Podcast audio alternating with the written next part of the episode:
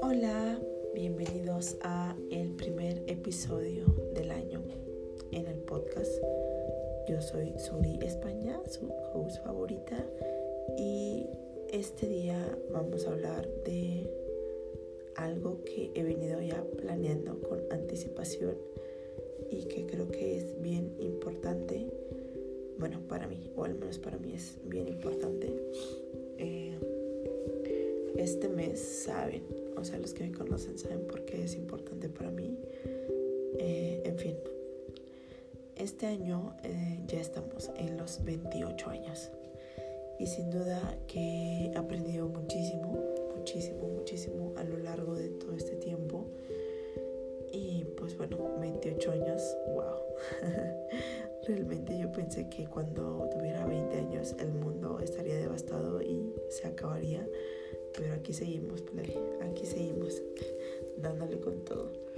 Y había visto como este tren de que pues varios estaban haciendo como lo que han aprendido durante años. Por ejemplo, no sé, si cumplen 32 años, pues dicen 32 cosas que he aprendido en 32 años y así, ¿no? Entonces, pues yo quise hacer el mío y les quiero contar de las 28 cosas que he aprendido en estos 28 inviernos. Vamos con la cosa número uno porque yo creo que esto se va a tardar un poquito, entonces vamos iniciando. Cosa número uno que he aprendido a lo largo de mi vida, leer. No es que no te guste leer, es que no estás leyendo el libro indicado. Yo aprendí a leer a los cuatro años y desde ahí me enamoré de los libros, de las letras y yo tenía muy consciente de que algún día quería hacer algo con eso. Desde entonces, desde los cuatro años, no ha habido ni un solo día en que no haya leído algo. Y ha habido muchísimos libros que no me han gustado, de verdad. Muchísimos libros a, los que les he invertido tiempo porque soy un poquito ah, pues perfeccionista y me gusta terminar lo que empiezo, pero me he obligado a terminarlos. Y otros más, tengo muchísimos libros empezados. Eh, y hay algunos libros que creo que en determinado momento los libros te escogen a ti. Esta es una teoría de El libro salvaje de Juan Villoro, que es increíble. Si pueden leer ese libro, se los mega recomiendo. Y habla acerca de eso, de que los libros te eligen a ti en determinado momento y por las circunstancias que tú estás pasando. Entonces, no tienes que leerte un libro cada semana no tienes que leerte, no sé, 50 libros al año, pero sí lee algo. Lee un artículo eh, de algo, de un tema que te interese, o lee dos, tres páginas de un libro que te, que te guste, porque a veces la gente dice, ay, no, es que a mí no me gusta leer, es que leer es muy aburrido, es que leer demanda mucho tiempo, o sea, date la oportunidad de de verdad invertir en eso. Y creo que leer ha sido de las cosas más maravillosas que he aprendido a lo largo de estos 28 años. Como les dije, aprendí a leer a los 4 años y es increíble. Creo que leer te cambia muchísimo en todos los sentidos. Y tengo la teoría de que si nunca lees en la vida, solamente vas a vivir tu vida, la vida que tienes y nadie más. Nadie más va a saber de eso, no, no va a haber algo excelente, bueno, algo extraordinario que contar. Pero si lees libros, no solamente vas a vivir tu vida, vas a vivir muchísimas vidas, porque vas a leer la, la no sé, la, la historia de vida de otras personas y eso va a influir en ti y va a hacer que vivas tal vez lo que ellos vivieron en ese momento o al menos a mí me ha pasado que cuando leo algún libro y de repente dice ahí como una frase pegadora, llegadora, digo, wow, o sea, me super identifico. Y ya no, no solo estás viviendo lo tuyo, estás viviendo lo que la otra persona tiene. Bueno, punto número dos. He he aprendido a ser más relajada y no exigirme tanto. Yo soy una persona que ha tenido que trabajar mucho en terapia, el ser perfeccionista y tengo que relajarme un buen. O sea, soy muy intensa. De verdad, soy muy intensa. Eh, quiero hacer como que todo al 100. No me gustan las cosas a la mitad. No me gustan las medias tintas. Soy muy o blanco o negro. Y he tenido que trabajar muchísimo en eso, en terapia. A relajarme, ¿sabes? A, a no exigirme tanto. Porque al fin de cuentas soy un humano. Soy imperfecta. Y estoy en esta vida para aprender para caerme y levantarme. Entonces he aprendido a relajarme bastante con eso y a decir, bueno, está bien si un día, no sé, no quieres hacer algo, pero bueno, vamos, va a haber un momento en el que sí vas a querer. Entonces, esto es lo que he aprendido. Punto número 3. Tener un balance. Wow, con esto. Eh, escuché este punto en un podcast de Daniela Guerrero que se llama Siempre Flores y ella tocó este punto, el hecho de el balance. Y con ella aprendí, bueno, ella mencionaba que ha aprendido a balancear su tiempo y las cosas que hace y dijo una idea que me gustó mucho y que la he aplicado y que creo que me ha funcionado bastante. Ella decía que por cada capítulo de una serie que ve, ya sabes, ¿no? Como, no sé, el día que descansas, vamos a ver un, este, una película, una serie, algo así, Netflix and chill y así. Entonces, por cada capítulo de Netflix leo 20 páginas y de esa manera eh, balanceo todo, ¿no? O sea, ya vi un capítulo de entretenimiento y pudo no valer la pena, pero ahora voy a hacer algo que sí valga la pena, que es nutrir, nutrirme y en conocimiento, ¿no? Porque creo que los libros dan eso. Entonces, por cada capítulo, 20 páginas de un libro. Cosa número 4. Confiar en mí. Soy un imán de energía. Esto es algo que me ha costado bastante a lo largo de los años. Es difícil.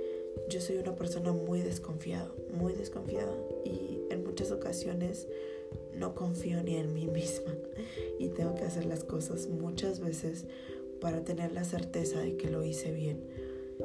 Y creo que está padre confiar en ti y decir, ¿sabes qué? Sí puedes hacerlo. Tienes la capacidad de hacerlo y lo vas a lograr. Wow, con eso. Está súper padre. Entonces he aprendido a confiar en mí y a que soy ese imán de energía que que voy a traer cosas buenas, cosas positivas, pero pues tengo que trabajar en ello también. Las cosas no vienen de la noche a la mañana y las cosas no vienen nada más porque sí. Debe de haber como un cambio. Cosa número 5. Hacer el bien sin ver a quién.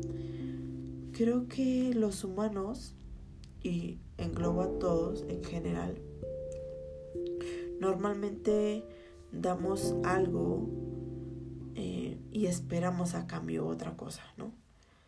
Muy pocos son los que dicen, ah, no, pues yo hago todo como que le doy a las personas y no espero nada de nadie. Es mentira si alguien te vende eso, no es real.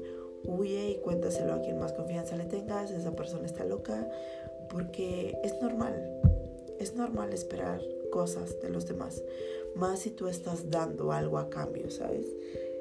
Eh, pero he aprendido a que a veces no esa misma persona te tiene que remunerar lo que tú le diste. Es decir, no sé, ejemplo, yo tengo una pareja y yo eh, o tengo un hijo o algo así y le doy algo a esa persona y estoy esperando como que me dé algo a cambio.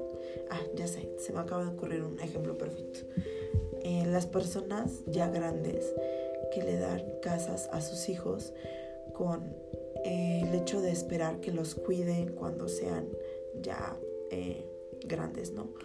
O que les dan estudio o que hacen cualquier cosa, cualquier cosa para el bienestar de, de su hijo. Y esperan algo a cambio en determinado momento. Y creo que este mundo venimos a cumplir con nuestra misión de ser buenas personas, ¿sabes? Entonces, como te dije, o sea, no es que no esperemos algo a cambio, sí esperamos algo a cambio, pero tal vez no la persona a la que le diste algo te lo vaya a regresar en determinado momento. Puede ser que la vida, en cualquier momento, en cualquier circunstancia, te regrese lo que tú hiciste por esa persona. No en forma del mismo favor que le hiciste a la persona, pero no sé. Tal vez yo le presté 15 pesos a alguien para su camión, porque en ese momento no tenía dinero y tal vez cuando yo tenga esa necesidad de esas que no tengo 15 pesos para mi camión y yo le pido a esa persona esos 15 pesos, tal vez esa persona no me los pueda dar, pero va a haber alguien que sí lo va a poder hacer. Entonces, el hacer el bien sin ver a quién me ha hecho muchísimo, muchísimo bien porque me ha ayudado a hacer las cosas desde una forma, eh, como lo dice la Biblia, de dar, de dar y e, ese hecho, el de dar, te hace feliz, el de compartir. Compartir creo que es una de las mejores cosas que existen en la vida y placeres, quiero llamarle así. Entonces he aprendido eso. Cosa número 6 que he aprendido en estos 28 años. Ser flexible. O nos vamos transformando o desaparecemos.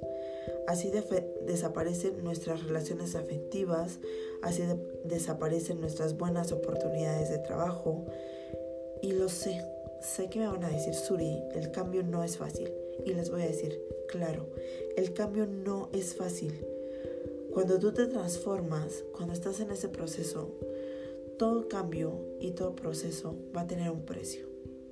Debemos de estar conscientes de eso. Creo que muchas personas no lo saben, pero creo que las personas más flexibles, y no estoy hablando de cosas físicas, estoy hablando de mentalidad, de emociones, de inteligencia emocional. La persona que es más flexible es la que aprende a soportar más las peores tormentas. Cuando no eres flexible, te encierras en tu propio mundo y sientes que que o te caes o estás hasta arriba y que no puedes no puedes salir de esa zona de confort. Y el ser flexible te ayuda a adaptarte a todas las circunstancias, porque el cambio va a ser eterno. Aquí en China y en todo el mundo y en todas las vidas de las personas que te puedas imaginar, siempre va a haber cambios. Estaba leyendo un artículo que los humanos tomamos más de 48 mil decisiones al día y me quedé como, wow 48 mil decisiones al día, está súper cañón. Y si no eres una persona flexible, no vas a poder tomar decisiones que te afecten para bien. Al contrario, vas a, pues, quedar en, en peores cosas, te vas a meter en problemas. Y creo que una persona flexible es mucho más feliz porque se adapta a todos, ¿sabes? Y a todos, hablando de personas. Cosa número 7. Amar mi independencia. Yo soy de las personas que dicen, el otro día me dijeron en el trabajo que era como Grinch y me dio muchísima risa. No soy Grinch, pero, ¿saben? Amo muchísimo ir por un café, por un buen vino, eh, a un restaurante, ir a caminar sola por las calles amo muchísimo eso. Creo que a muchos les cuesta amar eso, esa independencia. Soledad, si quieres llamarle, para mí está súper padre. Dijera la gran Edith Márquez, la soledad también es buena compañera y nunca le he tenido miedo. Eh, en un tiempo fui dependiente de una persona y de otras personas más cercanas a mí y dependía de lo que ellos decían. Si ellos decían, ¿sabes qué? No sé, ese vestido no me gusta como se te ve, yo decía, ay, sí, ok, no está, no está bien. O sea, no, yo no era capaz de tomar mis propias decisiones.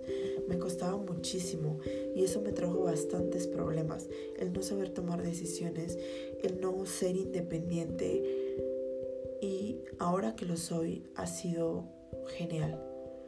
El disfrutar todo eso, el disfrutar mi espacio, mi tiempo a solas, el aprender a tomar decisiones para mí, que sé que me van a hacer muchísimo bien, ha sido muy, padre. Y ha sido uno de los aprendizajes que creo que muchos humanos deberíamos de tener, de tener esa independencia, de estar bien con nosotros mismos. Y claro, no es que no me guste estar con otras personas. Eh, platicaba con mi mejor amigo acerca de las palabras de ser asocial, antisocial y social. Y decíamos como que en cuál encajábamos de todas ellas. Y realmente yo soy una persona muy sociable. O sea, yo me llevo como bien con todo el mundo. No tengo enemigos y si los tengo pues no los conozco. Pero yo me llevo muy bien con la gente, suelo ser muy sociable, aunque no parezca. A simple vista parezco una persona un tanto odiosa, pero no, soy una persona muy sociable. Pero sí, amar la independencia ha sido uno de los, sé, de los, como bueno, ya lo dije, de los mejores aprendizajes. Cosa número 8. Invierte en verte bien por dentro.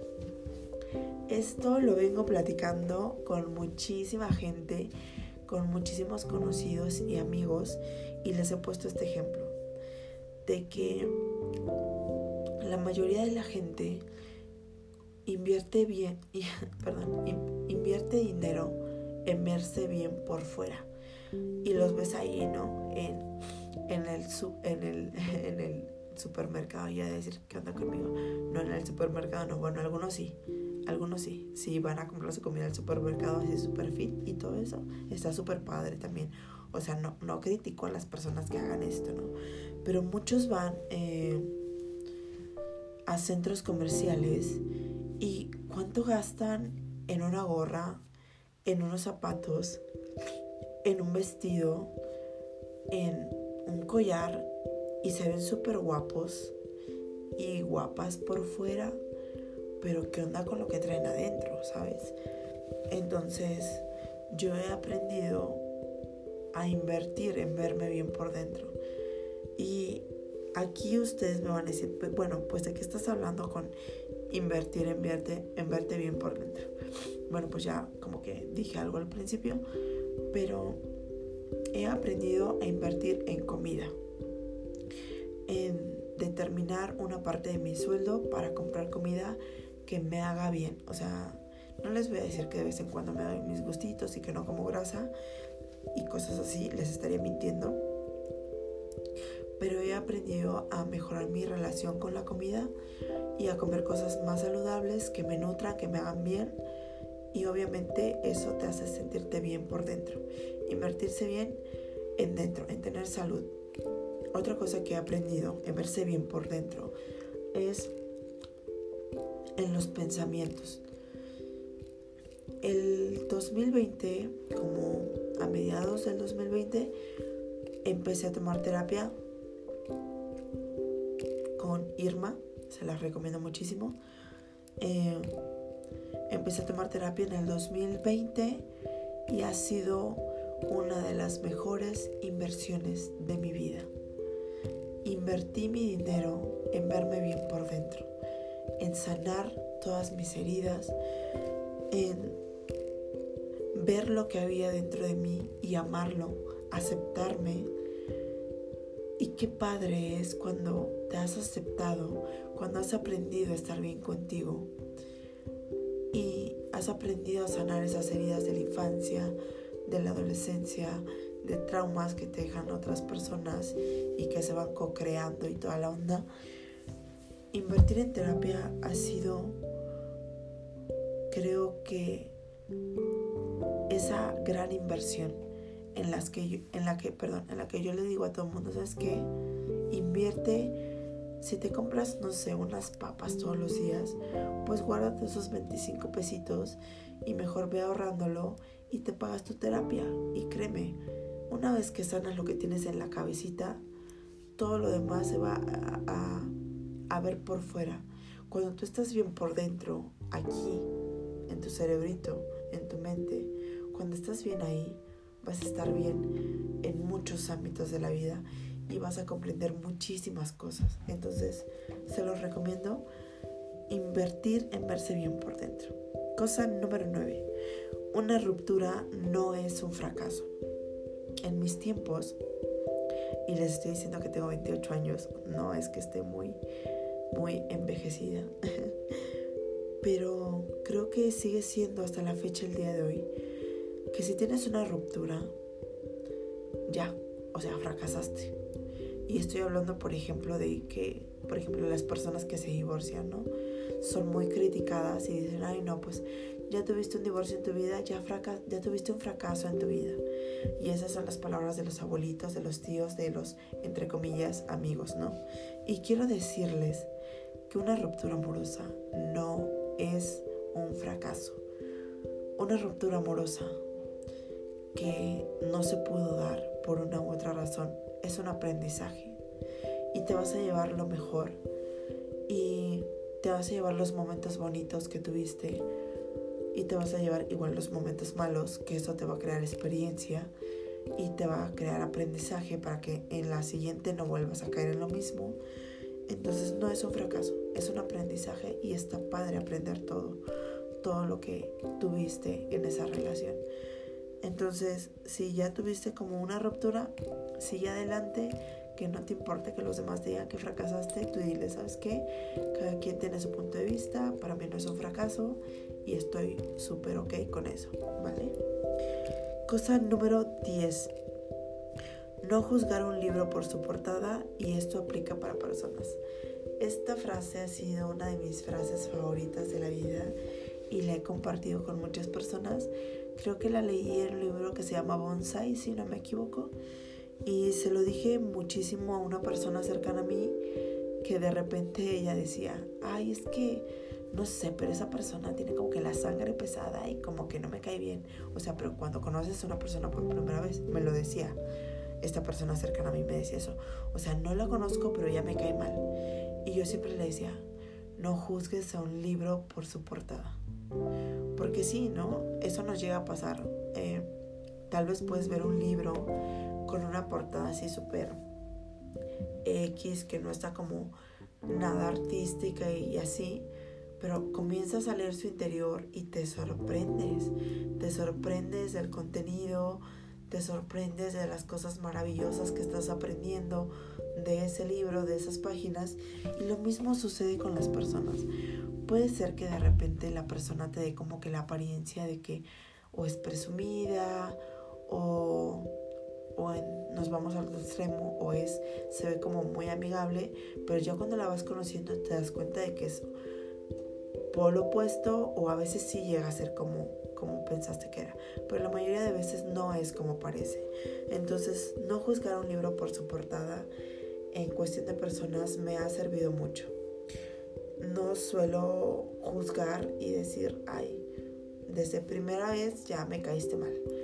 O sea, no, me doy la oportunidad de conocer a la persona, de leerla, como yo digo, de leerla, de conocer su historia de vida, de ver qué onda con sus sentimientos y con sus pensamientos y ahondar un poquito más. Y ya bueno, en ese momento ya decidiré si esa persona pues la dejo como mi conocido, como mi amigo, como mi mejor amigo o algo más, ¿no? Ya uno va decidiendo. Cosa número 11. La libertad de expresión termina donde comienzan los sentimientos de los demás. Esta frase la aprendí el año pasado. Eh, es cierto, muchas veces hablamos por hablar y hablamos porque tenemos lengua, desgraciadamente y decimos cosas, ¿no? Por ejemplo, no sé, no deberías de sentir esto. ¿Has escuchado esa, frase, esta palabra? No deberías de sentirte así.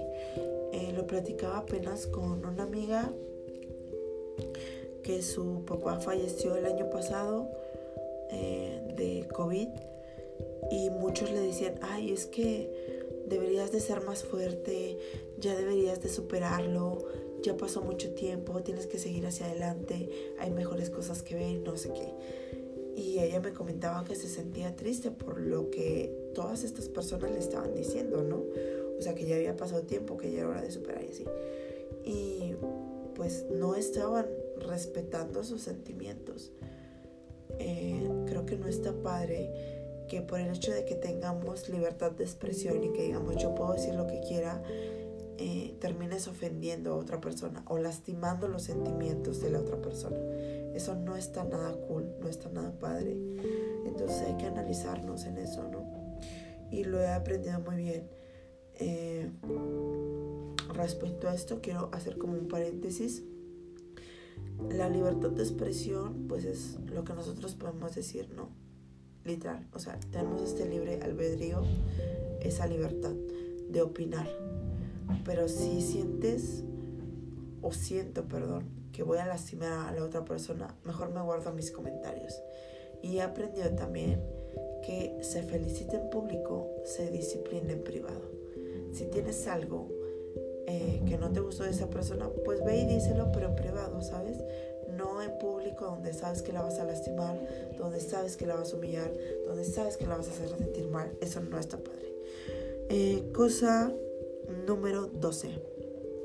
Nunca serás más joven de lo que vas a ser hoy. Experimenta. Y sí, nunca vas a ser más joven de lo que eres hoy. Hoy es lo único que tienes y no sabes si mañana vas a tenerlo. Entonces no confío en eso totalmente. Suelo pensar que es mucho mejor eh, vivir y vivir un día a la vez y experimentar todo lo que quieras. Si hoy quieres, no sé, probarte un matcha que nunca has probado en tu vida, pruébalo. Posiblemente no te guste, pero ya lo estás experimentando y eso es súper genial. Entonces, creo que no hay que esperar al mañana para decir, ¿sabes qué? Mañana empiezo la dieta. Mañana empiezo a leer un libro. Mañana, eh, mañana hago mi comida favorita. Hoy es lo único que tienes. Hoy hazlo. Si hoy te quieres ir a escalar una montaña, si hoy te quieres ir a hacer rappel, es el momento de hacerlo. Claro, organizando tus tiempos y todo, ¿no? Siendo también muy responsable. Pero hoy es lo único que tienes. Entonces hoy hazlo. Cosa número 13. No vengo a cumplir las expectativas de nadie. Y esto es algo con lo que he tenido que trabajar muchísimo porque como ya se los dije, pues yo fui dependiente de, de algunas personas hace años y trataba como de cumplir, de encajar en esas expectativas no sé, de ser la niña bien arreglada, de ser la hija con las mejores calificaciones. Y si yo no cumplía con eso, me sentía mal, sentía que yo estaba fallando. Y he aprendido a lo largo del tiempo y a lo largo de los años que no vengo a cumplir las expectativas ni de mi mamá, ni de mis tíos, ni de mi pareja, que no tengo, por cierto, pero si tuviera, no vengo a cumplir las expectativas de ellos. Vengo a cumplir mis expectativas. Vengo a ser feliz y a hacerme feliz a mí, no a terceras personas. Ya si de repente quiero compartir como mi felicidad con los demás y los demás a mi lado son felices, qué cool. Pero si no, no tengo por qué tratar de encajar en esas medidas que los demás me dicen que tengo que ser. Cosa número 14 no opinar de los cuerpos ajenos. Qué fuerte, qué fuerte chica. Este, este es un punto que sí quiero recalcar bastante porque yo tuve problemas alimenticios durante 10 años. Y el que alguien opine de tu cuerpo es muy malo, créanme. De esas personas que te dicen, ay, estás muy llenito, pero ya sabes, no utilizan el estás muy llenito. Ay, qué gordo estás. Y si tienes unos kilos de menos, ay, qué flaco estás, pareces tal. Y si estás de esta manera, o sea, nada le gusta a la gente. O estás gordo o estás flaco y por todo te critican, ¿no? Y no saben lo que la gente con problemas alimenticios estamos luchando todos los días por mantenernos estables, por tener una relación saludable con la comida. La gente no lo sabe, la gente solamente opina y te dice que tu cuerpo está bien o está mal según los estándares de belleza que ellos manejen. Y es que, eh, bueno, al menos en el tiempo en el que yo estuve con esos trastornos alimenticios, eh, pues ya sabes, la gente era, la, la, bonita era como la delgada, ¿no? Si estabas como con, con unos kilitos ahí y demás, ya eras fea. O sea, ya. Y eso está súper mal. Opinar y decir eso, como lo dije antes, ¿no? La libertad de expresión termina donde los sentimientos empiezan. Entonces, tú no sabes qué batallas está eh, luchando la otra persona con su cuerpo. Tú no sabes cómo se está sintiendo. Tú no sabes, tal vez esté muy flaquita esa persona y ella quiera subir de peso pero no puede. Y tú ya le dijiste que parece tal o que parece no sé qué. Y no sabes lo que estás causando en esa persona. El impacto que está teniendo en su mente. Y que por ese y una y más razones tenemos muchísimos traumas en este siglo. Bueno, y ya viene como de años, ¿no? Pero más en este siglo XXI tenemos muchísimos traumas y he aprendido a respetar los cuerpos ajenos, de no decirle a otra persona, ay, estás muy flaco, ay, estás muy gordo, ay, deberías de bajar de peso, ay, deberías de subir de peso. Créanme que yo he luchado tantos años con eso que sé lo que se siente que te digan ese tipo de comentarios. Entonces, no juzgo un cuerpo. Si está delgado, bueno, no sé por qué está delgado. Si está subido de peso, pues no sé por qué. Y prefiero escuchar sus razones de por qué está así y no meterme en el lío de hacerlo sentir mal, porque yo sé lo que se siente. Entonces, he aprendido a no juzgar los cuerpos ajenos. Cosa número 15. El amor no tiene que doler vaya, vaya. Nos han vendido eh, y han romantizado el dolor, de que si no te duele, no es amor. Y lo vemos por todas partes, en muchos poemas, de que, ay, el amor me duele y me hace sentir así, y ay, te necesito y no sé qué. El amor no tiene por qué doler, créanme. Y cuando cuando Dios nos dice que el amor todo lo soporta y que el amor es sufrido, no habla acerca de que tienes que sufrir, de verdad. Créanme, eh, es algo que hemos, como ya lo dije, romantizado demasiado. Pero el amor no debe doler, el amor debe de ser bonito. Claro, incluye dolor porque hay ocasiones en las que vas a pasar por un proceso tal vez con tu pareja, porque sí, o sea, estoy hablando del amor de pareja eh, vas a pasar por con tu pareja por problemas difíciles, eh, pero no indica que la otra persona te tenga que lastimar. Cuando una persona te lastima, eso ya no es sano, créanme, se los digo por experiencia. Eso ya no está padre, no es sano. Entonces, si les está doliendo y si no te está retribuyendo esa relación, mejor huye, corta por la paz y haz las cosas con responsabilidad afectiva. Cosa número 16 que he aprendido. No existe el olvido, o al menos no el voluntario. Ahorita vamos desmenuzando eso. Tal vez ustedes me van a decir, no, Suri, sí existe el olvido, que no sé qué, yo ya olvidé a tal persona, bla, bla, bla, bla. No, no, no, no, no, no, no, no. El olvido voluntario no existe. Existe ese olvido de, se me olvidó un número de teléfono, se me olvidó el apellido de tal persona, se me olvidó una pluma, pero nunca olvidas a una persona. No, no, no, no. Porque quieras o no, las personas van dejando huellas en tu vida. Y más si fue una persona importante, uff, ufaras. Súper más. Entonces, he aprendido eso porque yo antes tenía ese problema de eh, de, querer eh, olvidar a alguien y yo decía, ¿por qué no puedo olvidarlo? O sea, ya pasó mucho tiempo y no puedo olvidarlo. Y otras cosas más que si se las contara, ustedes pensarían que soy una psicópata maníaca y posiblemente sí lo sea, porque me acuerdo de muchas cosas. Y a veces digo, ay, desearía no acordarme de eso, pero me acuerdo de esas cosas.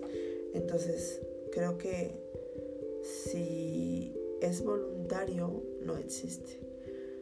Si no lo es de esa manera, pues sí, no. Es completamente normal que se te olvide el número de teléfono, hasta tu número de teléfono. Pero el voluntario que tú digas, hoy voy a olvidar esto, no, la mente no funciona así. Cosa número 17, tomar agua. Cuando yo era más pequeña, o sea, más pequeña, yo diciendo esto a mis 28 años, bueno, cuando yo era pequeña, eh, no sé, no me gustaba tomar agua. Y si tomaba agua me gustaba que fuera como de sabores, ya sabes, tu agüita de limón, tu agüita de naranja y así.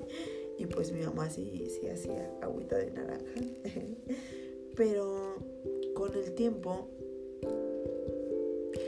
empecé a investigar como los beneficios de tomar agua simple.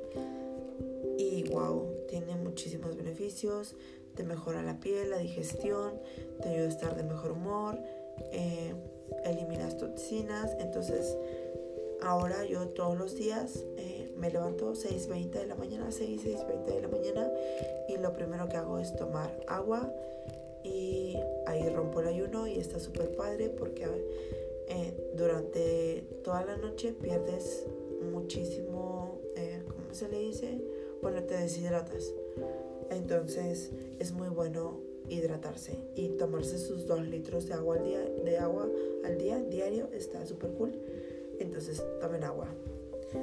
Cosa número 18.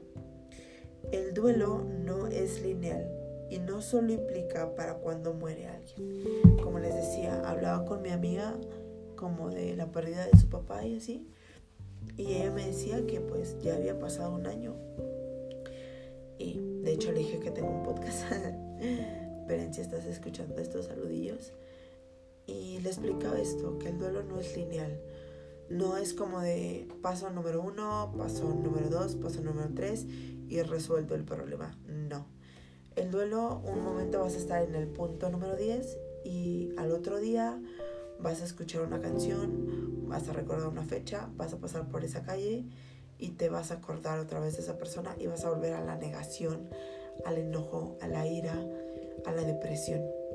Y es completamente normal. Completamente normal si vuelves a ese hoyo, si así quieres llamarlo. O sea, no hay ningún problema. Todos vivimos nuestro proceso de determinada manera. Y en determinado momento, claro que lo vamos a superar.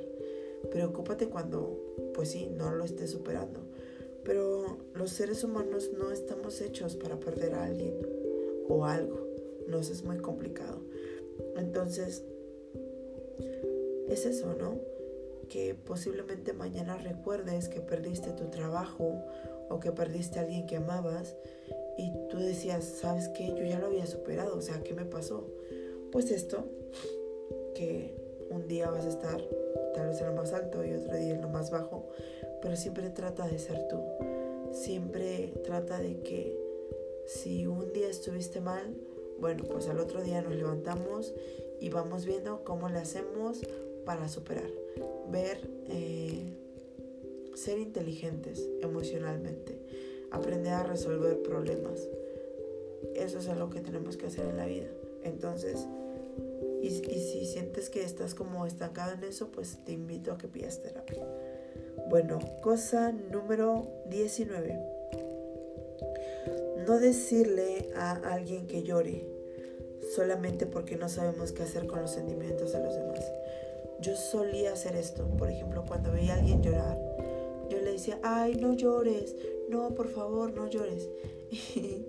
Y, pues es eso, ¿no? Que no sé o no sabía qué hacer con los sentimientos de tristeza de la otra persona. Y a veces la otra persona no necesita que le digas que no llore. O sea, la persona necesita que le digas que sí llore. Déjalo llorar. Si quiere llorar, que llora, que, que perdón, que llore, que haga su rabieta, que haga su eh, su, su, este, ¿cómo le dicen a los niños? Su pataleta, algo así, ¿no? No, pataleta no. Bueno, no, no lo sé, I don't know. X.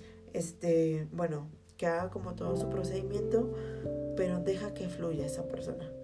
Entonces, si alguien quiere llorar, no le digas, ay, no llores, ¿por qué lloras? O sea, deja lo que llore y aprende a aceptar los sentimientos de los demás.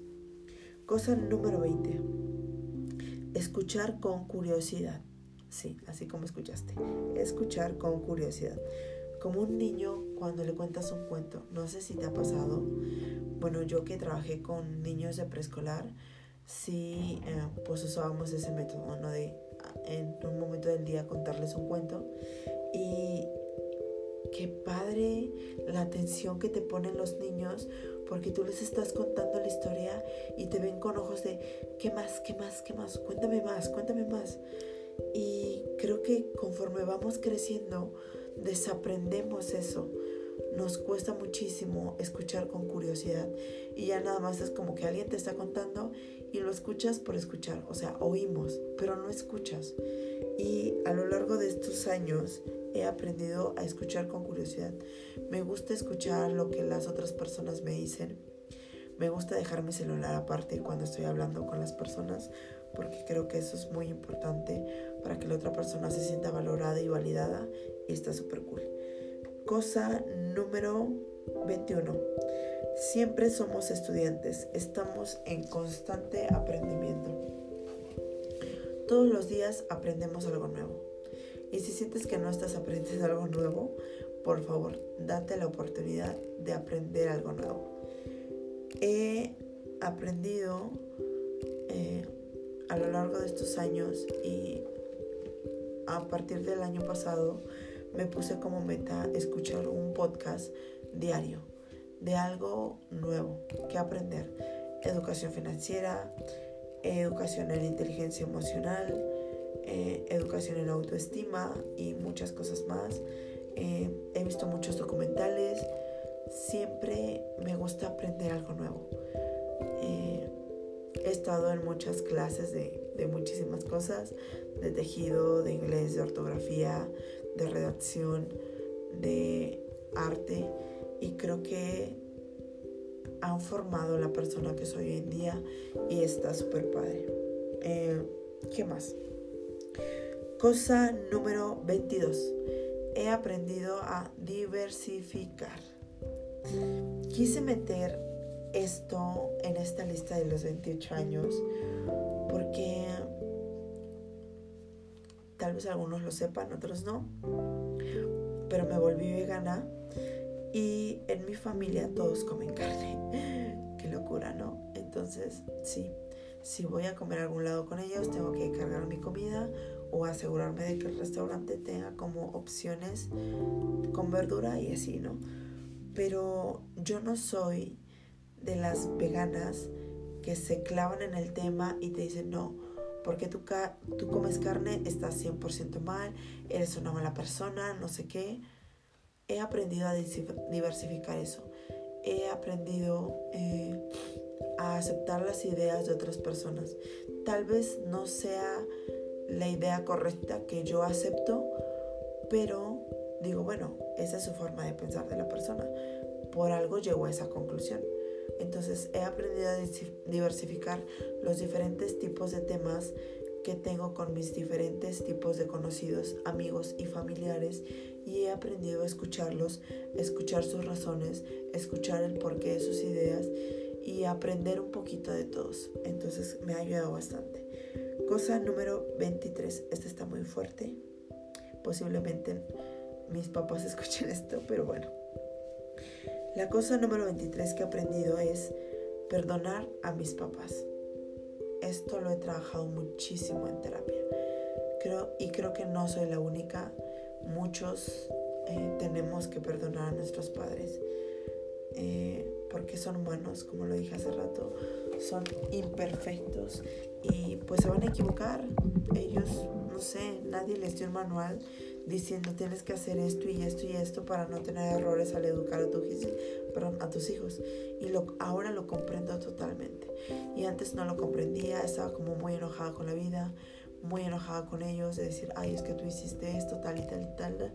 Y ahora lo tomo desde otra perspectiva, entiendo que ellos han dado lo mejor de sí, que han hecho lo que ha estado en sus posibilidades para darme lo mejor en esta vida y lo agradezco muchísimo. Y he aprendido a perdonarlos.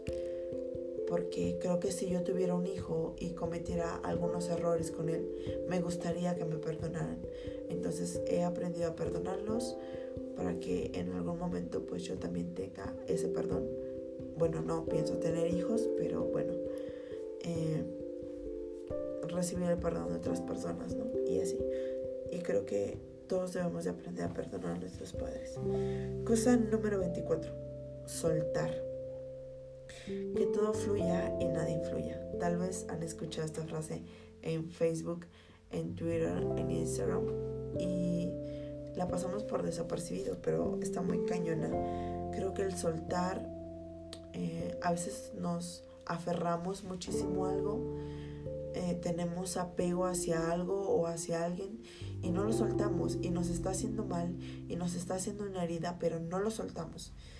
Y qué bonito es cuando sueltas y créeme, yo creo que cuando pasamos ese tipo de situaciones de apego con algo o con alguien, vamos como el pipila cargando ahí nuestra gran piedra sobre toda la avenida llamada vida y, y pues es muy pesado andar con ese tipo de cosas.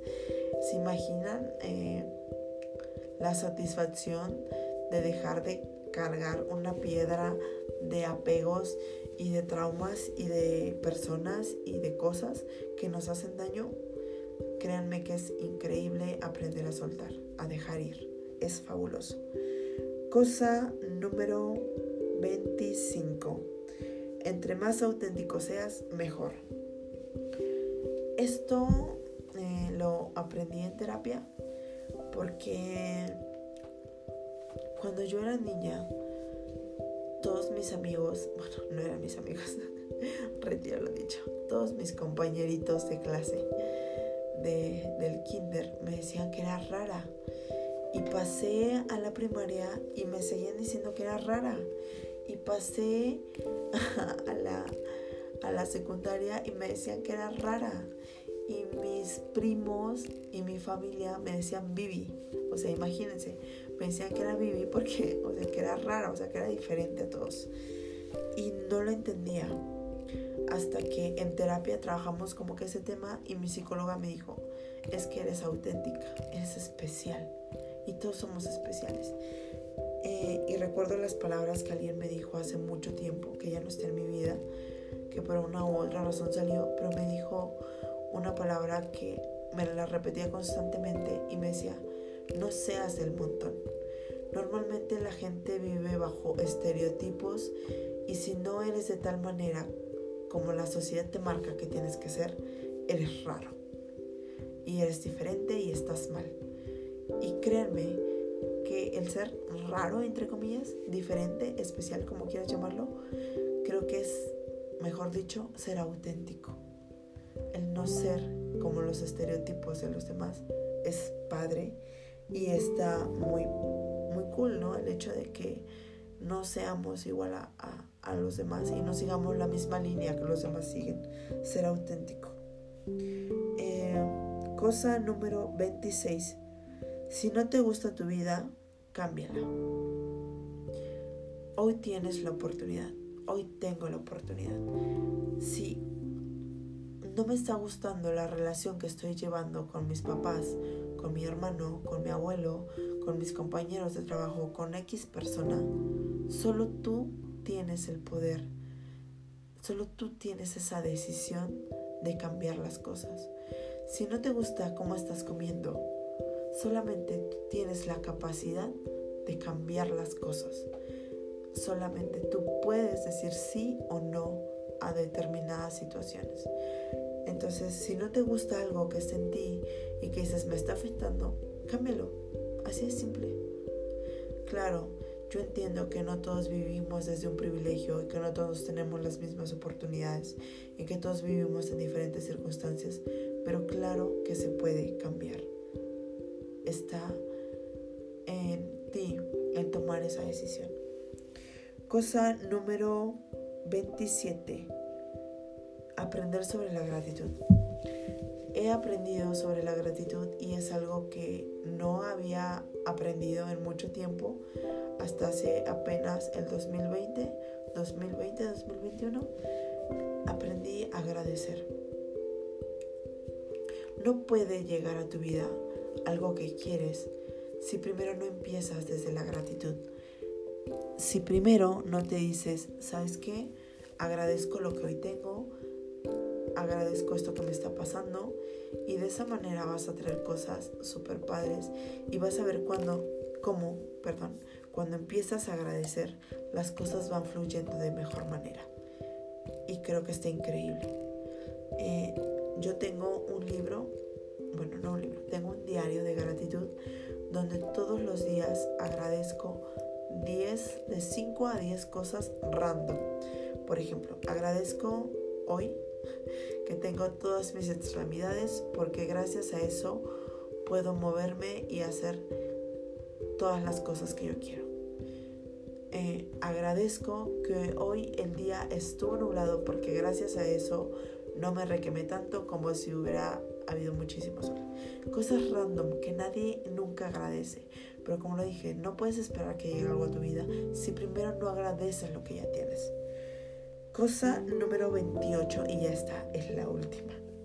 ya estamos terminando. Cosa número 28 que he aprendido. Escribir es otra forma de llorar. Eh, creo que si yo no hubiera empezado a escribir, yo escribo diarios desde que tengo 7 años. Ahí empezó como mi hábito por escribir y creo que si no hubiera iniciado la escritura en ese momento, ahorita tendría otros 383, 4 mil millones de traumas más de los que ya tuve y he tenido que superar y sigo teniendo. Cuando escribes, bien lo decía Ana Frank en su diario, el papel es más paciente que los hombres. Y el papel siempre te va a estar esperando ahí para que le quieras contar todo lo que tú quieres cuéntaselo. Eh, estos dos, tres, dos, tres años de mi vida últimos, no había podido llorar. Y no lloré hasta que mi abuelo murió el año pasado. Y después de ahí intenté volver a llorar, o sea, porque tenía ganas de llorar. Y tenía esa tristeza, pero no podía llorar. Y dije, bueno, ¿sabes qué? No puedo llorar, pero sí puedo escribir y escribí todo lo que estaba sintiendo. Me siento de esta manera, me siento agobiada, siento que me estoy ahogando y ha sido increíble. Es una manera de sanar, es otra forma de llorar. Cuando no puedes llorar, cuando no te salgan las lágrimas si quieres, pero no puedes, escribe. Escribe y créeme que va a ser una gran cura. Bueno amigos, queridos tripulantes, pues hasta aquí llegó mi podcast. Sabía que me iba a tardar casi una hora. Lo sospechaba porque me gusta hablar muchísimo. Me gusta compartir lo que he aprendido. Entonces, espero que les haya servido estas 28 cosas que he aprendido. Posiblemente ustedes también han aprendido este tipo de cosas.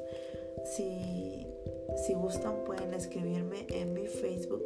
Estoy como Complete Love y ahí me pueden escribir las cositas que ustedes han aprendido según la edad que tengan.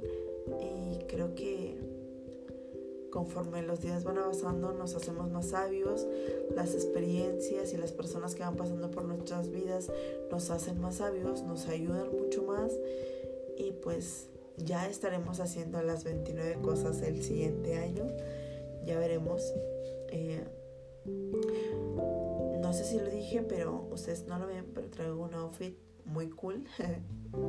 muy cool, que nada más lo hice para, para este podcast. Entonces, hasta aquí, hasta aquí el episodio de hoy. Espero que les haya gustado muchísimo. Me ha gustado mucho compartir todo esto con ustedes. Y pues nos estamos viendo muy pronto. Ya saldrá otro episodio me he puesto como metas para ser más constante. Entonces esperen pronto el siguiente episodio. Saludos a todos.